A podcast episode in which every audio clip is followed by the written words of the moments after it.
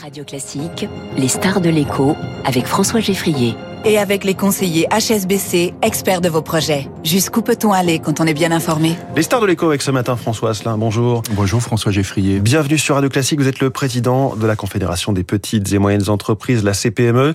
Alors la Première ministre euh, doit dévoiler aujourd'hui son agenda social. Est-ce que vous croyez à un retour à la vie euh, politique et sociale normale après quatre mois euh, aussi conflictuels? La vie politique, je ne sais pas, mais en tout cas la vie sociale, la démocratie sociale, oui, oui, je pense que les rivières retrouveront leur lit. Euh, Malgré les casseroles, le, le, concert social est fini?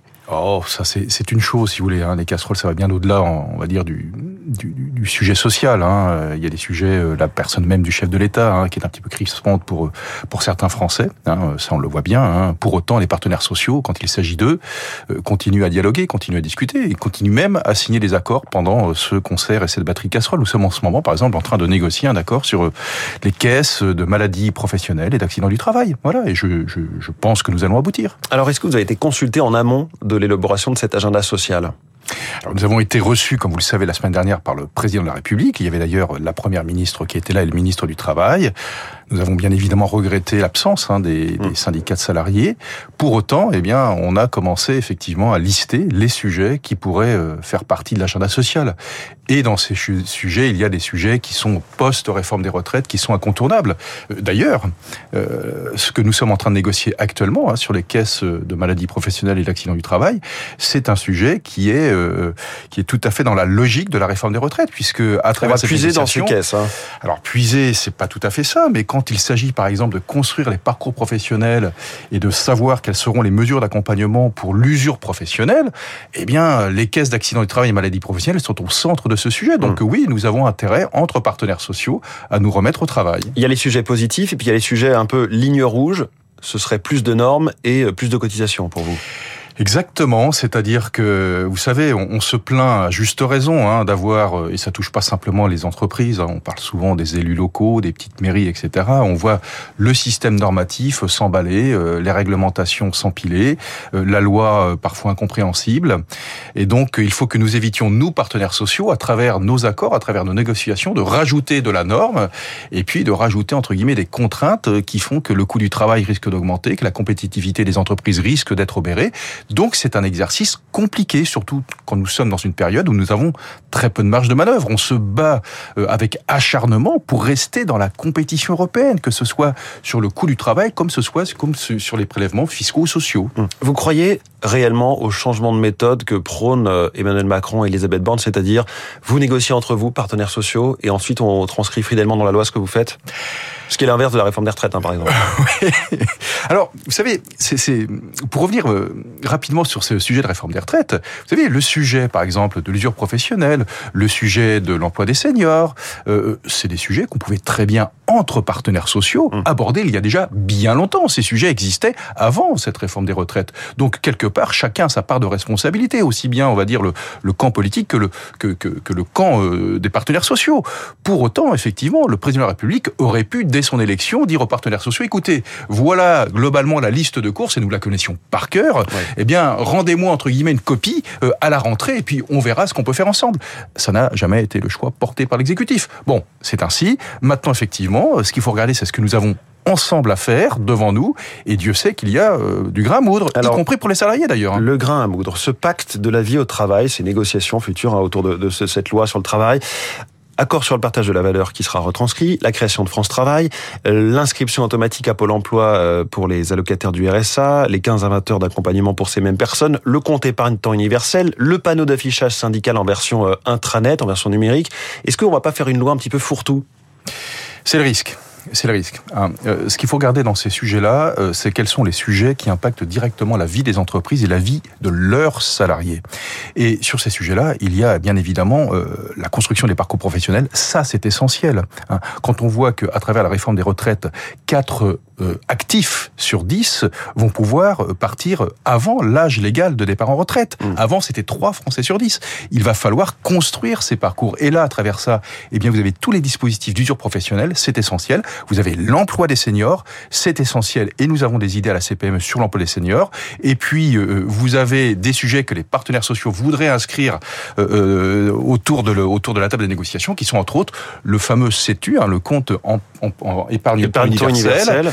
Alors là, bien évidemment, nous, dans les PME, on est quelque part très réservé parce que oh, finalement... L'idée, ce serait quoi? Ce serait de garder des congés payés, des récupérations, ce genre de choses, dans une autre entreprise, les transférer Alors, alors l'idée, l'idée, si vous l'idée, c'est, c'est une idée dont on peut tous rêver, y compris mmh. les chefs d'entreprise. Imaginez-vous dans votre carrière professionnelle prendre six mois, un an sabbatique mmh. sans que le téléphone un peu des voilà, voilà.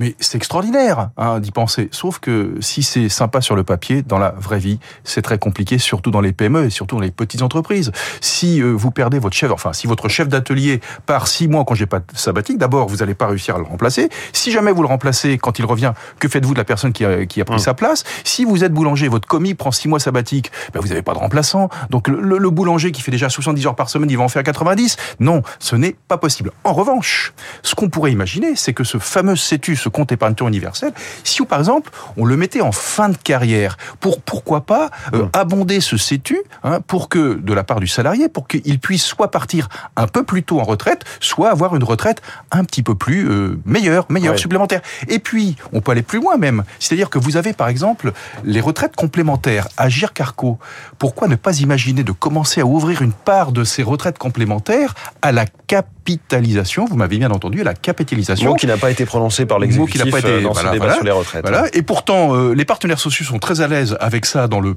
public, puisqu'ils ouais. gèrent en capitalisation le fameux fonds ERAP, entre eux les partenaires sociaux. Hein. Pourquoi ne pas imaginer de relier ce CETU avec de la capitalisation et le salarié pourrait mettre de l'argent sur son compte capitalisation pour effectivement, euh, en fin de parcours, pouvoir bénéficier d'une retraite un petit peu meilleure. Vous voyez qu'il y a des choses à faire. Effectivement, si je vous entends parler de ce, ce CETU, euh, la semaine de 4 jours dans un autre genre, j'imagine que vous n'êtes pas non plus très favorable. Bah, la semaine de 4 jours, voyez-vous, c'est le week-end de 3 jours auquel tout le monde pense. Voilà, disons les choses telles qu'elles sont. Alors, alors, il faut que ça reste au niveau de l'entreprise. Vous avez des entreprises, ou même dans une entreprise, oui. certaines catégories de salariés, la semaine de 4 jours peut être une bonne solution, et par contre, ça ne peut pas s'adapter dans d'autres schémas. Ce qui est important dans une entreprise, c'est d'abord de pouvoir servir ses clients. C'est quand même eux qui nous font vivre. Oui. Voilà. Et donc, si vous n'avez pas de clients euh, euh, une journée parce qu'il n'y a plus personne dans l'entreprise, c'est quand même un petit peu gênant. Et deuxièmement, il faut que le modèle économique de l'entreprise reste rentable. Au milieu de ça, laissons la liberté aux chefs d'entreprise d'organiser la semaine en 4 ou en 5 jours s'ils le désirent. On revient au, à la fameuse pas de normes supplémentaires que vous euh, professiez tout à l'heure. La clé, c'est que le travail paye mieux. La clé est du côté des employeurs et du dialogue social. Ça, ce sont les mots d'Emmanuel Macron dans son euh, interview face au lecteur du Parisien. Est-ce que le président remet tout sur les épaules des entreprises? Lorsqu'il dit ça, il a raison. Euh, bien évidemment, il faut que le travail paye, il faut que le travail paye bien. Nous sommes tous d'accord. Maintenant, euh, euh, si à travers euh, cette affirmation, on pense que les entreprises ne jouent pas le jeu, là, c'est un petit peu c'est un petit peu court. Si il y a le sujet des branches, par exemple, les salaires, les fameux premiers échelons de salaire qui sont parfois en dessous du niveau du SMIC. Alors tout le monde est payé au minimum au SMIC, mais ça fait un écrasement des salaires vers le bas. Est-ce que là, il ne faut pas rendre obligatoire le fait que les premiers niveaux de salaire soient forcément au minimum au SMIC? Alors, c'est même pas un sujet, je vais vous dire. Pourquoi? Parce que les branches professionnelles sont tous d'accord avec, toutes d'accord avec ce principe. La seule chose, c'est que lorsque vous devez faire une négociation de branche, le temps de la négociation, le temps même parfois de la convocation euh, des négociateurs, demande beaucoup de temps. Et finalement... On pourrait rendre quelque chose d'automatique. Alors, si vous voulez rendre automatique, la grande difficulté, c'est que vous allez euh, alimenter automatiquement aussi la boucle euh, inflation-salaire. Oui. En fait, ce serait une quasi-indexation, vous pensez? Oui, mais alors, ce qui se passe en fait, hein, c'est qu'il faut laisser la liberté aux partenaires sociaux, hein, employeurs et syndicats, ouais. euh, de travailler sur leur grille professionnelle. Pourquoi? Parce que la grille professionnelle, ça touche pas simplement euh, les salaires de premier niveau, le SMIC, ça touche aussi toute l'évolution de la carrière professionnelle des salariés qui évoluent dans ces secteurs d'activité. Ça veut dire quoi? Ça veut dire que tout doit rester logique, c'est-à-dire que si vous laissez une indexation automatique, eh bien votre grille n'est plus négociable, elle est automatique. Il faut garder cette belle chose qui est la négociation entre partenaires sociaux. Et on apprenait ce matin que les hausses de salaire dans les TPE-PME ont été plutôt supérieures à l'inflation euh, ces derniers mois. Votre regard sur la François Asselin, sur la campagne en cours au MEDEF, avec une multiplication des candidatures, notamment autour de la, la mise en cause d'un MEDEF d'accompagnement, c'est un mot euh, de l'ancien patron du MEDEF, euh, Pierre Gattaz. Est-ce que le patronat doit parler plus fort et plus vigoureusement pour défendre ses intérêts? On sera jamais assez nombreux pour défendre l'intérêt euh, des entreprises, parce que défendre les intérêts des entreprises, c'est défendre l'intérêt des entrepreneurs, c'est ceux qui créent la richesse. Voilà. Il ne faut jamais oublier, dans notre pays, parfois on l'oublie, d'où vient la richesse. Donc il faut prendre soin des entreprises, il faut prendre soin des, des entrepreneurs. On ne sépare jamais la personne morale de la personne physique.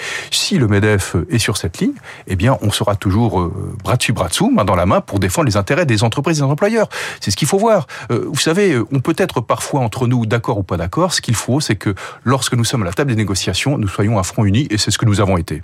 François Asselin, président de la CPME, merci beaucoup d'être venu ce matin en direct dans le studio de Radio Classique. Il est 7h24.